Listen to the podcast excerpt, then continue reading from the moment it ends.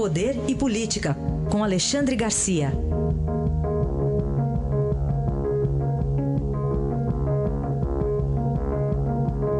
Alexandre, bom dia. Bom dia, Raíssa. Bom dia, Carolina. Bom dia. Estamos aqui há 19 dias das eleições, então nem foi o primeiro turno ainda, né, Alexandre? Mas uh, já se vislumbra o quê? Um, um, segundo turno que pode ser um plebiscito? É, com base nas pesquisas de até agora, né?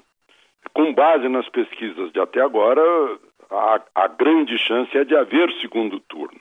Né?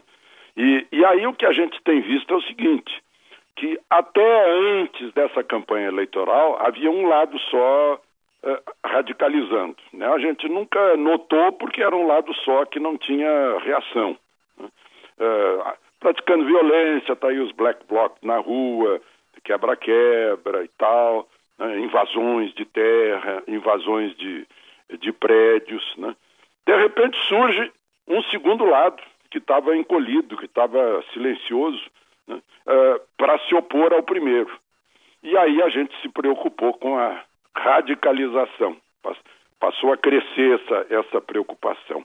Ficamos à espera de surgir uma, uma solução de centro. Né? Um centro, em médium virtus, né? a virtude está no meio e tal, mas não surgiu.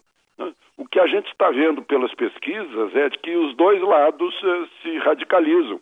Uh, um lado não está sozinho, tem, tem uma certa uh, ligação entre os candidatos que estão, entre alguns candidatos que estão em segundo lugar.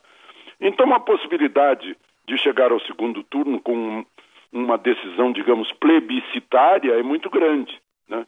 De um lado, o estatismo, de outro lado, o liberalismo, e ambos com populismo. Essa, essa é, a, é, é, é, é a perspectiva que a gente está vendo para segundo turno, segundo indicam as pesquisas até agora. Alexandre, vamos falar sobre o agronegócio e o terceiro mundo? Veja só que, que maravilha, né?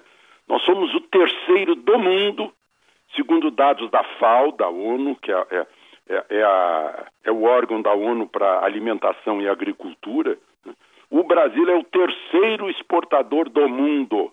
Né? Em primeiro lugar, vem os países europeus em conjunto, a comunidade europeia. Depois vem os Estados Unidos e depois vem o Brasil. Ou seja, eh, nós estávamos até atrás do Canadá e da Austrália, já passamos Canadá e Austrália, ou seja, o nosso grande trunfo econômico é o agronegócio. Né? E o agronegócio é que está merecendo as nossas atenções de comida e de uh, riqueza, de valor para nós. As, aliás, as nossas contas externas estão bem por causa do agronegócio, né? que é tão vítima de tanta coisa, infelizmente. E eu digo isso num dia em que a gente está, de certa forma, festejando a surpresa no mês de junho de crescimento do PIB, quando se esperava ter uma queda. Essa seria uma das boas notícias do ano, Alexandre? Não, ainda não é ainda essa. Não, né? não. A melhor notícia do ano, eu vi no, eu vi no domingo, eh, no, no Globo de domingo, a melhor notícia do ano é o ouro do nosso pré-sal. De repente a gente acorda porque nós modernizamos o, o, o sistema de, de extração de petróleo de profundidade, conseguimos um custo mais baixo que o custo normal dos outros países, ou seja, nós estamos bem melhores que o xisto americano, que a retirada secundária lá do Texas, que tem que injetar água para pegar o resto de petróleo, que o Mar do Norte, que tem onda de 9 metros de altura, que o Golfo do México, né? E a gente está com chance aí de até o fim do próximo governo dar um salto de 2 milhões e 400 mil barris por dia para 3 milhões e 600 mil barris por dia e por um custo que vai compensar se o petróleo estiver a 35 dólares o barril, né? tá, tá mais tá, tá o dobro disso. Né?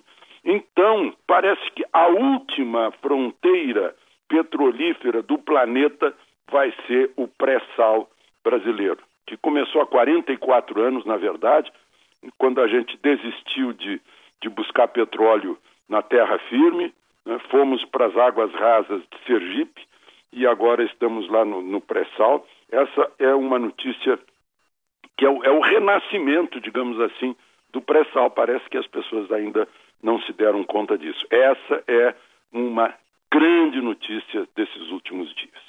A análise de Alexandre Garcia, que amanhã estará de volta ao Jornal Eldorado. Obrigado e até amanhã.